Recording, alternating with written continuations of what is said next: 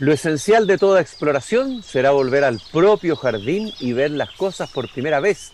Decía el poeta T.S. Eliot, muy buenas tardes queridos y queridas radiovidentes, que al escucharme me ven. Esto que estoy diciendo y que lo digo todos los días, hoy día va a cobrar una especial relevancia por lo que vamos a conversar en este programa. ¿Qué significa ver y escuchar? Y cómo el escuchar puede ser un ver. Y aquí sentado en un, en un, en un rincón de mi biblioteca, a un costado de mi jardín, mientras escucho el sonido de los pájaros en este sector precordillerano donde me encuentro, tengo bajo mis ojos un poema del gran escritor, narrador y poeta argentino Jorge Luis Borges, que como ustedes saben, sufrió una ceguera progresiva. El caso de Borges es emblemático y tremendo, puesto que una parte importante de su obra la escribió siendo ciego o estando ciego. Y él comentó varias veces el tema de la ceguera, lo conversó, lo explicitó, y, y tiene un poema que se llama On His Blindness, que dice, al cabo de los años me rodea una terca neblina luminosa que reduce las cosas a una cosa sin forma ni color, casi a una idea. La vasta noche elemental y el día lleno de gente son esa neblina de luz dudosa y fiel que no declina y que acecha en el alba. Yo querría ver una cara alguna vez ignoro la inexplorada enciclopedia, el goce de libros que mi mano reconoce, las altas aves y las lunas de oro. A los otros les queda el universo, a mi penumbra el hábito del verso, dice Jorge Luis Borges en este extraordinario y tremendo poema. Yo querría ver una cara alguna vez y este goce de tocar con las manos los libros que ya no puede leer, como alguna vez los había leído. Esta idea también de que las cosas al no verlas se reducen a una cosa sin forma ni color, casi a una idea, es decir, que en la ceguera habría algo platónico, más las ideas de las cosas que las cosas mismas, tal vez un mundo más puro, no lo sé. Ese es un misterio o enigma o en realidad una experiencia que tienen que explicar quienes sufren la ceguera y quienes la han estudiado. Hoy día tendremos una particular conversación en el jardín. Eh, está conmigo Enrique Pérez de Prada, director del Centro de Cartografía Táctil de la UTEM, que acaba de recibir un significativo premio de parte de la Academia de la Lengua, el Premio Alonso Ercilla 2022 por su destacado aporte al conocimiento y difusión de la literatura chilena mediante una labor inclusiva eh, como la lectura en braille. Eh, bueno, eh, Enrique ha desarrollado distintos y diferentes proyectos, todos muy interesantes, para satisfacer las necesidades educativas especiales de, y diseño especial para personas ciegas, con discapacidad auditiva y cognitiva. Ha transcrito libros de poesía, cuentos, obras de autoayuda. De todo eso vamos a conversar hoy día en el jardín. Enrique, un gusto de contar contigo aquí caminando conmigo en mi jardín esta tarde. Eh, gracias Cristian por tu saludo, un gusto estar en tu programa, más de alguna vez lo he escuchado y es muy interesante lo que uno aprende. Y sí, yo creo que la labor que ha hecho el SECAP en este caso eh, ha sido realmente muy interesante y por eso que nos honró el recibir el premio Alonso Ercilla, que tal como tú mencionaste, es una contribución a la difusión de la literatura. Y nosotros la hacemos a través del braille y de productos inclusivos que van en tinta y en braille. Y también nos acompaña en el jardín Ruth María Espinosa. Ella es escritora y ha publicado dos libros, un ser vela por mis pasos y dos inviernos en un año.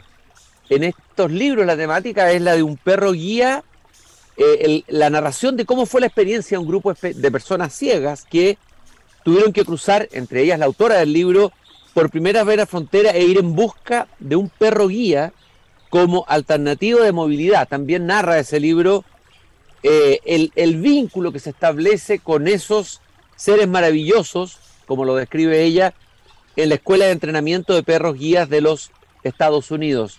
Ruth, muchas gracias de estar aquí con nosotros. Fue Ruth la que me enseñó, porque ella ha participado en un taller mío de, poesía. Me enseñó que no había que decir no vidente, que a ella incluso hasta le molestaba. No, había que decir ciego, que algo a uno a veces se cuida. No digo ciego porque puedo herir. Fíjese que Borges habla con claridad de la ceguera y de su ceguera. Ha escrito varios textos sobre eso. Ruth, muchas gracias por estar conmigo aquí en el jardín esta tarde. Eh, bueno, agradezco yo la invitación a, caminar contigo por este hermoso y especial jardín eh, inclusivo, por lo demás. Y efectivamente, sí, yo soy escritora. Eh, publiqué dos libros educativos respecto del perro guía, como tal como lo, explicas tú. sentí la necesidad de entregarle algo a la sociedad chilena y fue precisamente esto, ya que es un tema atingente con respecto a nosotros y que eh, nos vimos en la necesidad de, eh, de buscar eh, integración, o sea, de conseguir la integración y la aceptación con estos animales que son de asistencia, que no son mascotas. Entonces, bueno, mis primeros esposos, como anécdota, yo en aquella época trabajaba como operadora de central telefónica en una compañía de seguros y los primeros esposos los escribí en el sistema Braille, en la oficina, mientras caía una llamada, caía una llamada, atendía y luego escribía y así eh, logré em, después eh, traspasar el, libro a a un computador con lector de pantalla. Y sí, efectivamente, eh, la palabra no es no vidente, sino que es ciego. No, no, se ofende a nadie con, decir ciego. Es el término, es una realidad. A mí siempre me sorprendió como profesor ver a, Ruth leyendo más incluso que los alumnos que tienen la posibilidad de leer, llegaba siempre con las tareas hechas, siempre con las lecturas, y decías, ¿cómo tan rápido convertía esto en textos legibles, qué hacía, qué hizo. Bueno, eran preguntas que yo me hacía. Y le quiero preguntar a, Enrique, eh, primero que nos cuente qué es lo que es el Centro de Cartografía Táctil y qué es lo que hace y qué es lo que ha hecho ese centro de la UTEM, eh, Enrique. Claro, mira, vamos, vamos a ser reducido, ¿no es cierto? Porque el tiempo también en, la radio es oro. Eh, mira, el centro, el CECAT, nace eh, por una idea de una académica de la Escuela de Cartografía de la UTEN, Alejandra Cole, y ella eh, empieza a desarrollar trabajos para personas ciegas. Y en el año 2003, con un apoyo de la OEA, nace el Centro de Cartografía Táctil, que en un principio se dedicaba a hacer puros productos cartográficos como dice su palabra, en mapa. Por ejemplo, rápidamente te voy a mostrar que su profesor inclusivo va en tinta abajo, pero el relieve es transparente. Entonces, lo que se está viendo acá, ¿no es cierto?, es, son curvas de nivel y con el relieve, lo cual también lo hacía muy atractivo para las personas, bueno, obviamente baja visión y para la gente sorda y con deficiencias cognitivas, porque entendía, entendía mucho más. Por ejemplo, estos son de los inicios que hizo el SECAT eh, es un mapa mundi, está en dos partes, este es un material amarillo, pero que va con su papel al lado, por lo tanto es inclusivo. Pero el SECAP sigue creciendo y empieza a ocuparse de otras áreas, de la pintura, de la literatura, planos de ubicación, etcétera, y ahí nace otro, otro mundo que empezamos a desarrollar y empezamos a trabajar también con el Ministerio de Educación. Al Ministerio de Educación, desde hace muchos años, hacemos los libros desde enseñanza particular hasta cuarto medio. Por ejemplo, aquí tengo un libro, lo que estoy mostrando, Ruth, es un libro que tiene una portada, la portada ya es inclusiva, ¿no es cierto? Y, eh, y adentro que denominamos el sistema espejo, que va a la parte izquierda en tinta y la parte derecha en braille, por lo tanto pueden estar trabajando en forma conjunta un niño, el papá, el profesor, utilizando el mismo texto, y todo lo que sea en láminas también lo hacemos, por ejemplo, el sistema solar, que va en su parte de relieve, etcétera. Todo esto se está haciendo desde hace muchos años en, el Ministerio de Educación y, de todas las eh, unidades temáticas o asignaturas o como se llame. Bueno, y ahí fuimos derivando muchas otras actividades. Y como tú tienes un, ¿cómo dijiste se llamaba tu pajarito el que tienes en el cuadro? El Chucao, el, emblemático pájaro sureño, mi fiel compañero de jardín.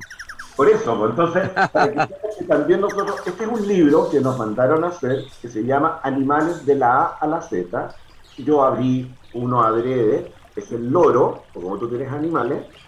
Entonces, qué gracia tiene este libro que es de las autoras Carolina Alcaíno y Yasmín Cifuentes, que se enseñan los tres idiomas, la tinta, lenguaje de señas, y aquí no se nota, ¿no es cierto? Pero va el braille. Y se va enseñando cada letra. Y también, como es inclusivo, va en braille y en tinta. Eh, por ejemplo, no sé, abro cualquiera el perro, exactamente lo mismo.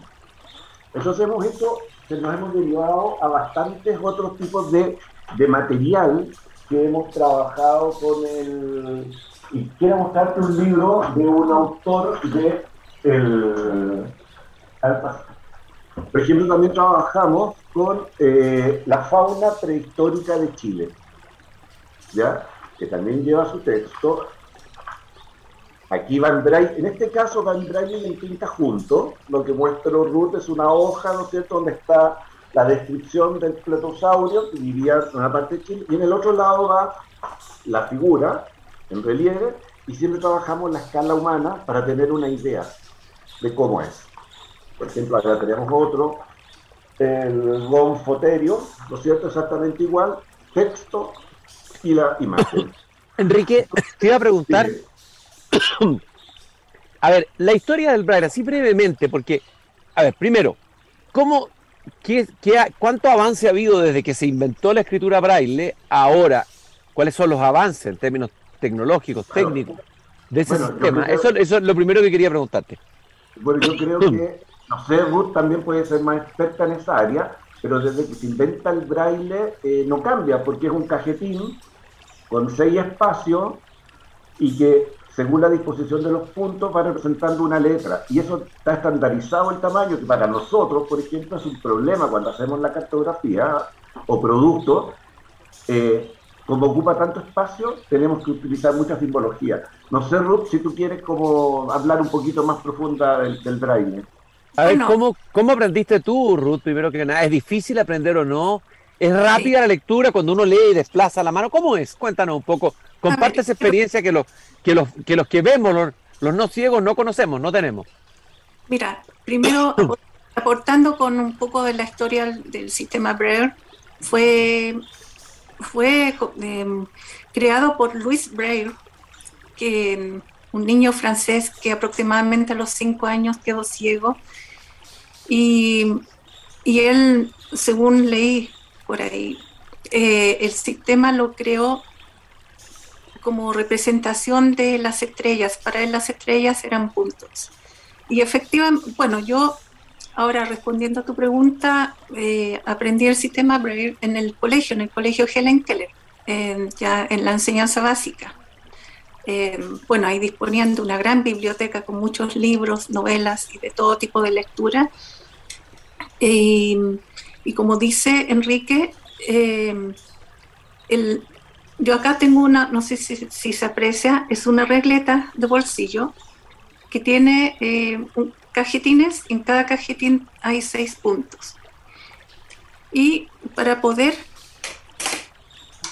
anotar, escribir, se usa este aparato que es un punzón. ¿ya?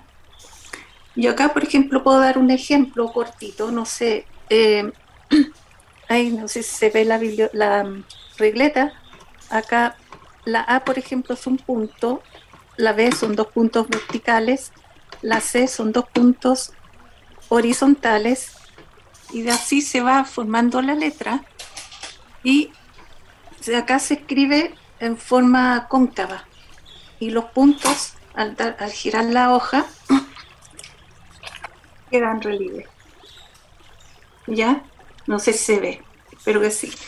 Y sí, yo aprendí. Te iba, a, preguntar, Ruth. Yo, yo sé que tú eres lectora de literatura, que eres fanática de leer poesía, literatura, narrativa. Me imagino que a veces la desesperación debe ser que no, no hayan libros, algunos que estás buscando, quieras leer en braille. ¿Cómo consigues esos libros y cómo vas eh, supliendo esa ausencia de edición de libros en, braille? Eh, bueno, en general yo leo en el computador, que tiene un lector de pantalla cuyo nombre es el JOS, eh, verbaliza, es como si alguien me estuviera leyendo, que de hecho desde niña yo estoy acostumbrada a que me lean. Entonces me, mm. me es fácil leer de esa forma, no así con el sistema Braille que de por sí es lento, hay que reconocer letra por letra, después formar la palabra, y que bueno, la rapidez la hace la práctica, pero nunca en realidad me resultó del todo leer mucho en braille por lo mismo, en braille por, lo mismo y, por eso recurro a la computación y, claro, yo tengo una biblioteca digital, eh, pero básicamente lo hago de esa forma. Hay, hay gente que sí usa el, sistema Braille y em, le es cómodo, y, pero sí, para mí es útil en casos muy puntuales, como por ejemplo, ya, una vez que yo vaya al metro y quiero tomar el ascensor, puedo reconocer los pisos o los niveles para poder marcar eh, el, nivel, el nivel necesitado, ¿no es cierto? O bien en el metro eh, hay hay placas que, que con señaléticas con el sistema Braille. Eh, en el Transantiago también eh, hay, hay placas que señalizan bajada, subida, al timbre, en fin. claro, ahí el, ahí el Braille, ahí el Braille cumple obviamente una función. Te iba a preguntar a ti, Enrique, bueno, tú acabas de, acaban de ganar ustedes el premio Alonso Ercilla de la Academia de la Lengua por el aporte y difusión de la literatura chilena. Me interesa mucho qué es lo que han hecho ahí, a ver, eh, eh, ¿cuántos lectores tienen acceso a eso? ¿Dónde se buscan esos libros? ¿Qué libros han trabajado y han, eh, han llevado hacia el braille? ¿Cómo ha sido ese trabajo? Expláyate en eso, Enrique. Perfecto. Mira, también quiero un poco conversando con de lo que estaba planteando Ruth. También es importante, porque es importante que las personas lean braille, porque hay un proceso intelectual, unas estructuras mentales que uno las hace leyendo, ya sea a través de los ojos o a través del braille. Entonces, por eso es que es importante que, domine. Y también decía Ruth de que el maestro, la práctica es al maestro. Hay gente que lee muy rápido y le gusta leer más que escuchar. Yo creo que hay para todos los gustos.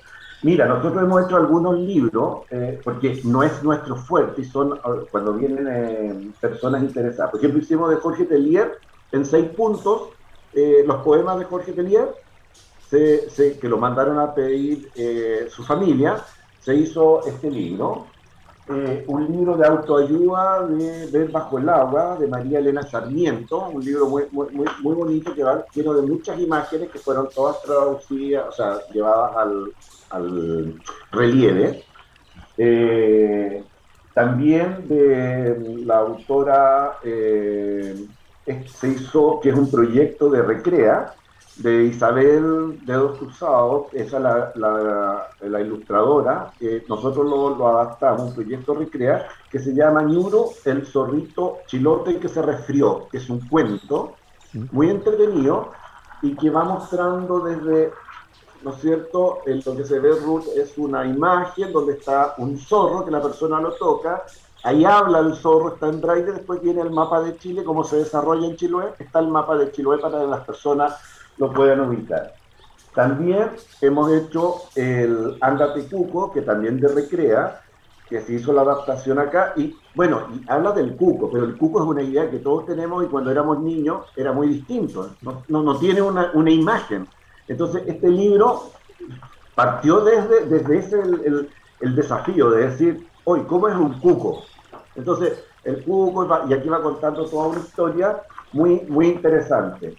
También hicimos, por algo muy contingente a Chile, por un pedido de la rectora acá de la universidad, hicimos la constitución. Más en braille, mira, sí, sí. Interesante. y es inclusiva. Entonces, ¿por qué? Esto sí, lo tuvimos que imprimir a mano, porque primero mandamos a hacer la tinta. Entonces está la tinta por los dos lados y el braille. Entonces, como la tinta ya venía, nosotros tenemos máquinas para imprimir el braille, el papel continuo, entonces no podíamos usar papel continuo. Claro, salió en cuatro tomos. Nosotros hicimos una adaptación de la portada oficial que se da, pero la idea de la rectora era que todos tienen derecho a tener a informarse bien y leer. Entonces quedó esto como un patrimonio que después se va a poder comparar con la nueva. Claro, van a, van a tener que hacer la nueva, cuando haya una nueva, van a tener que también eh, transcribirla probablemente al braille. Eh, eh, eh, tú dijiste algo interesante, Enrique, de que, a ver, el, leer en braille, claro, porque hoy día está toda la ventaja del computador, del audio, lo que contaba Ruth, que uno entiende que, que muchas veces muchos libros no se encuentra, pero que en, en, em, en, términos de desarrollo cognitivo, de desarrollo de ciertas habilidades que tienen que ver con la, con la lectura, el, método braille es más eficaz en ese sentido. Claro, especialmente los niños mayores.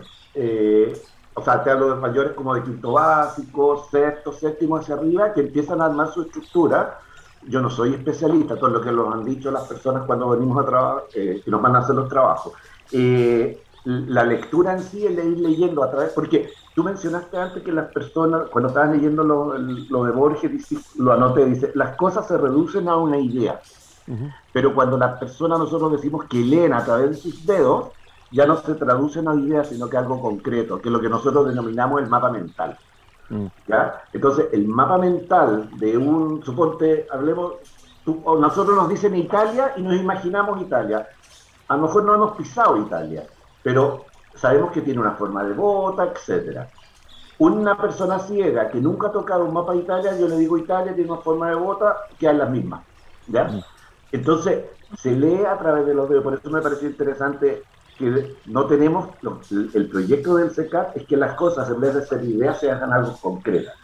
Y espérate, y ahí, espérate, y ahí, y ahí, y ahí eh, eh, eh, lo, que, lo que me parece muy sorprendente e interesante es que a través del braille el que lee está tocando el libro, está tocando la tipografía, está tocando las letras, es decir, a través del tacto está llegando el logos, la palabra, el pensamiento, ¿no? Por supuesto, y aparte que el, el tocar ahora en una sociedad que cada vez se nos permite tocar menos. Yo no te hablo ya de la pandemia, sino antes de la pandemia. Por ejemplo, nosotros hicimos un trabajo muy interesante en el, en el Palacio Caucinio, que está ahí. Todas las salas fueron tienen alguna aplicación. Entonces, un museo es la negación para un ciego. Claro. Como dice Ruth, hay que decirle ciego, porque nosotros también hace años teníamos el, el, error de, de decir discapacitado. No, no, no, no. Es como las personas que tienen problemas de desplazamiento le decimos discapacitados caminantes. No, mm. somos ciegos. Mm. Eh, acá en el Palacio de Gaucillo hemos trabajado con varios museos. Eh, es la negación, porque lo primero que te dicen en el museo no toque nada. Entonces se mm. hicieron adaptaciones como este, el cuadro de Isidora Goyenechea, ¿no es cierto? Que está con la pintura y el braille. Entonces es muy rico. Y, lo, y la sorpresa que se han llevado en el museo, porque esto era un material que se iba a entregar a las personas ciegas pero la gente le encanta tanto tocar que ahora lo dejaron fijo en cada sala para que todos y todo el mundo toca. Todo el mundo toca las imágenes en braille, porque es otro sentido de la percepción. Oye, si nosotros vemos a través de... Muchas veces nosotros metemos la mano al bolsillo y andamos buscando, no sé, por las llaves de la casa y no tenemos que verla. Sentimos y la tocamos y sabemos cuál es la llave. O tenemos moneda, vemos con eh, las manos. Oye, hay un, hay un otro texto de Borges que no es un poema, en que él habla de su ceguera también y cita un verso de Shakespeare. Ahí le voy a preguntar a, Ruth, eh, que dice, mirando la oscuridad que ven los ciegos, dice Shakespeare, mirando la oscuridad que ven los ciegos. Y él dice, si entendemos negruda, negrura por oscuridad, el verso de Shakespeare es falso. Eh, y empieza a hablar de qué es lo que, cuál es el mundo que ven los ciegos, de qué está poblado ese mundo. Eh, no hay ningún color, es sonido, son, son, son ideas, como decías tú, o son sensaciones. Y eso quería preguntarle a Ruth, porque tú trabajas en el mundo literario, en el mundo de las palabras, en el mundo de las imágenes, eres escritora. Eh, ¿cuál, es, eh, ¿Cuál es ese mundo? ¿Cuál es la visión del ciego? ¿Qué es lo que ve?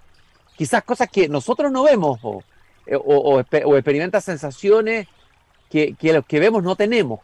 Si pudieras contarnos, bueno, un poco esa, esa experiencia tan personal y tan, difícil de transferir, ¿no? Eh, Ruth. Eh, mira, debo aclarar lo siguiente. Son muy pocos los casos de ceguera absoluta. Hay cegueras parciales, o sea, hay gente que legalmente es ciega, pero ve luz, sombra. Eh, en mi caso, yo voy a ser un poco autorreferente. Yo veo luz, sombra, bultos. Eh, también puedo distinguir un poco el movimiento de los autos, la circulación de los vehículos en la calle. Eh, pero como te repito, ceguera absoluta es, es en muy pocos casos. Y aquí, perdón, aquí, perdón, Ruth, aquí este, eh, Borges habla de los colores, que algunos colores puede distinguirlos. Por ejemplo, dice hay un color que no me ha sido infiel, el color amarillo, ¿no? Eh, y que por eso se demoraba, él cuando chico iba al zoológico veía el tigre, se demoraba ante el tigre porque podía distinguir ese color.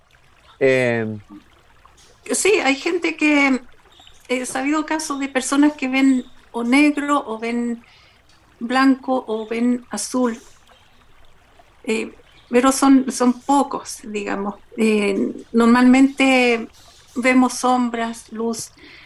Y, en relación a si tenemos algo diferente, más bien en nuestro caso se nos exacerban los demás sentidos, como el oído, el tacto, bueno, también la intuición, en muchos se desarrolla la intuición. El olor. El, olfato, claro, el olfato. Es importante porque seguían, por ejemplo, nos contaban experiencias de gente que va caminando y saben que van pasando por ciertos negocios, por ejemplo, una panadería. Exacto, claro. saben que van por el buen camino. Exacto, claro. Eh, claro, así es. Estoy conversando con Enrique Pérez de Prada, director del Centro de Cartografía Táctil de la UTEM. Estamos también conversando con eh, nuestra querida Ruth. Eh, ya conté al comienzo que ella ha sido viajera en mis talleres. Viajera quiere decir que viaja el viaje de la poesía. Ahí estoy haciendo un poquito de propaganda sobre el taller que hago que se llama Viaje a la Palabra, que es un viaje de poesía. Y Ruth es una alumna muy activa, muy lectora, Ruth eh, Espinosa. Eh, a ver, quisiera hablar un poco, Enrique, a propósito, porque el premio entiendo que fue dado por aporte al conocimiento y difusión de la literatura chilena a través de la lectura en braille.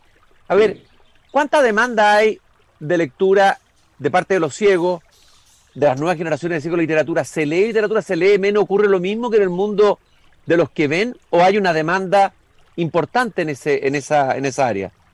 Mira, en, cuanto a la demanda, nosotros los, libros que hemos hecho los hemos entregado en instituciones, por ejemplo, eh, la Asociación de Ciegos de Valdivia. Entonces, se los hacemos llegar a ellos. Y yo creo que hay una demanda porque el ciego quiere leer, ¿ya? Porque no necesita, tal como antes planteaba Ruth, ¿dónde compras o tú, dónde compra un libro en braille? Aparte que los libros salen caros. Entonces, no cualquier ciego va a poder ir y comprar un libro, como podemos hacer nosotros, que a lo mejor hasta en una liquidación de libros podemos encontrar libros bastante económicos.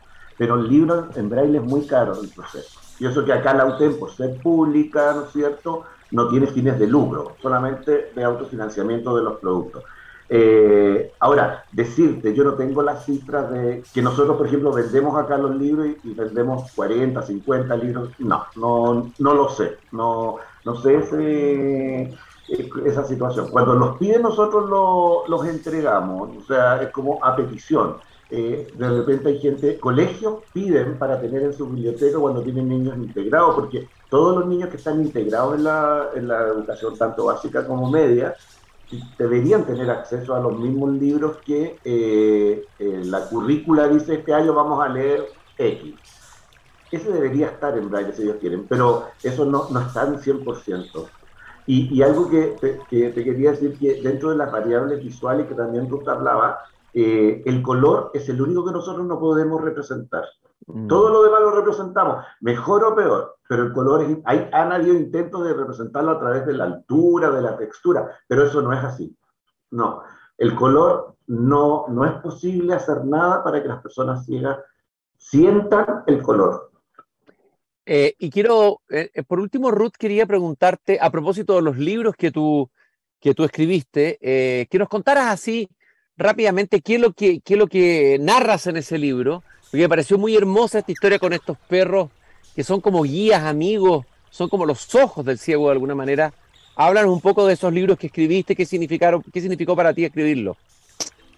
Eh, bueno, ambos libros se tratan de la misma temática, pero hay una diferencia en que yo en el primero, Un ser por mis pasos, narro eh, cómo fue que nuestra aventura, entre comillas, de viajar a los Estados Unidos, a la ciudad de Rochester, em, llegar a la escuela, eh, recibir a nuestros perros, que, que, eso es algo bastante eh, especial porque de partida el perro nosotros no lo compramos. Y, no eh, adquirir un perro guía no es como ir a una a, comprar una mascota, ¿no es cierto?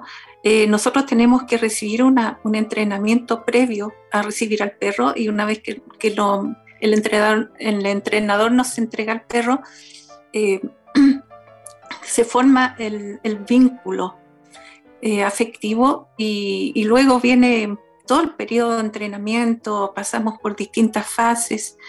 Eh, bueno, nos, eh, aprendimos técnicas de cómo eh, movilizarnos con el perro guía en la vía pública, en las calles, en las tiendas, en, vehículos, ya sea avión, tren, automóvil, y, el significado que, que, tiene el perro guía para el amo es algo muy eh, indescriptible porque se, ya llega a dar un vínculo muy, eh, diría, una unión indeleble. Eh, y el segundo libro hablo de, de nuestra, nuestro regreso a Chile, en el cual tuvimos que vivir situaciones complejas producto del desconocimiento y que para ese efecto debimos nosotros nosotros difundir eh, esta cultura nueva eh, incluida en la sociedad, que, que, gracias a los medios de comunicación pudimos dar a conocer al perro guía como animal de asistencia, que son nuestros ojos, que son la prolongación de nuestras extremidades también, que son capaces de, em, de salvarnos de situaciones complejas. En, el, segundo libro hablo del caso de un ciego que fue atrapado en las Torres Gemelas en Nueva York y que su perro guía lo salvó, lo hizo bajar más de 70 pisos y gracias a su perro eh, esta persona se salvó. Eh, yo hablo también en el libro, hablo de una situación que viví en la calle. Mi perro me, me sacó de la vereda, me llevó a la calle y yo no entendía por qué, pero me acordé de un consejo que dio el entrenador, sigan al perro, por algo los desvían del camino. Pasamos y al segundo cae un letrero de madera pesado. Impresionante. sí, si yo hubiera pasado con el bastón no estaría aquí con ustedes, quizás. Impresionante tu historia, impresionante. Vamos a estar atentos, los que quieran leer tus libros. Bueno, ¿dónde pueden encontrar tus libros si alguien quisiera leer alguno de tus libros? Eh, bueno, repite, los, repite los títulos, por favor.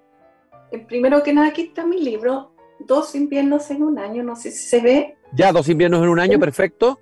Sí, eh, bueno, el primer libro fue una mm, edición muy cortita, está agotada, pero ahí voy a, a ver. A reeditarlo.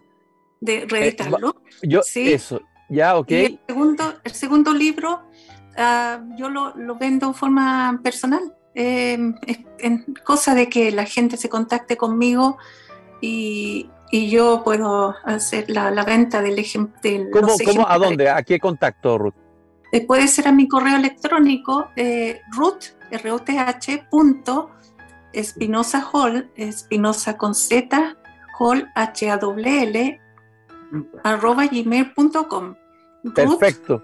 Punto Espinosa Hall, gmail.com para quien quiera buscar ese interesantísimo.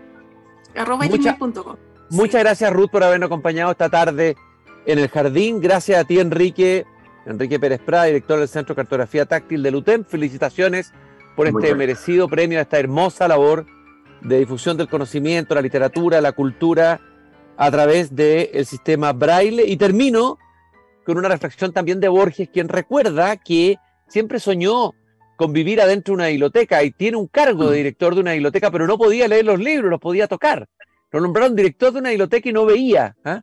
Eh, y, en esa, y en esa biblioteca, donde él fue contratado, él eh, eh, escribió el famoso poema de los dones, que comienza diciendo, nadie rebaja, nadie rebaje a lágrima o reproche esta declaración de la maestría de Dios, que con magnífica ironía me dio a la vez los libros y la noche. O sea, que Dios le había dado, por un lado, el amor y conocimiento de los libros y por otro lado, la ceguera. Con magnífica ironía me dio los libros y la noche. Ese poema, o el otro poema, Los Dones, creo que está a la entrada de nuestra biblioteca nacional aquí cerca del Cerro Santa Lucía.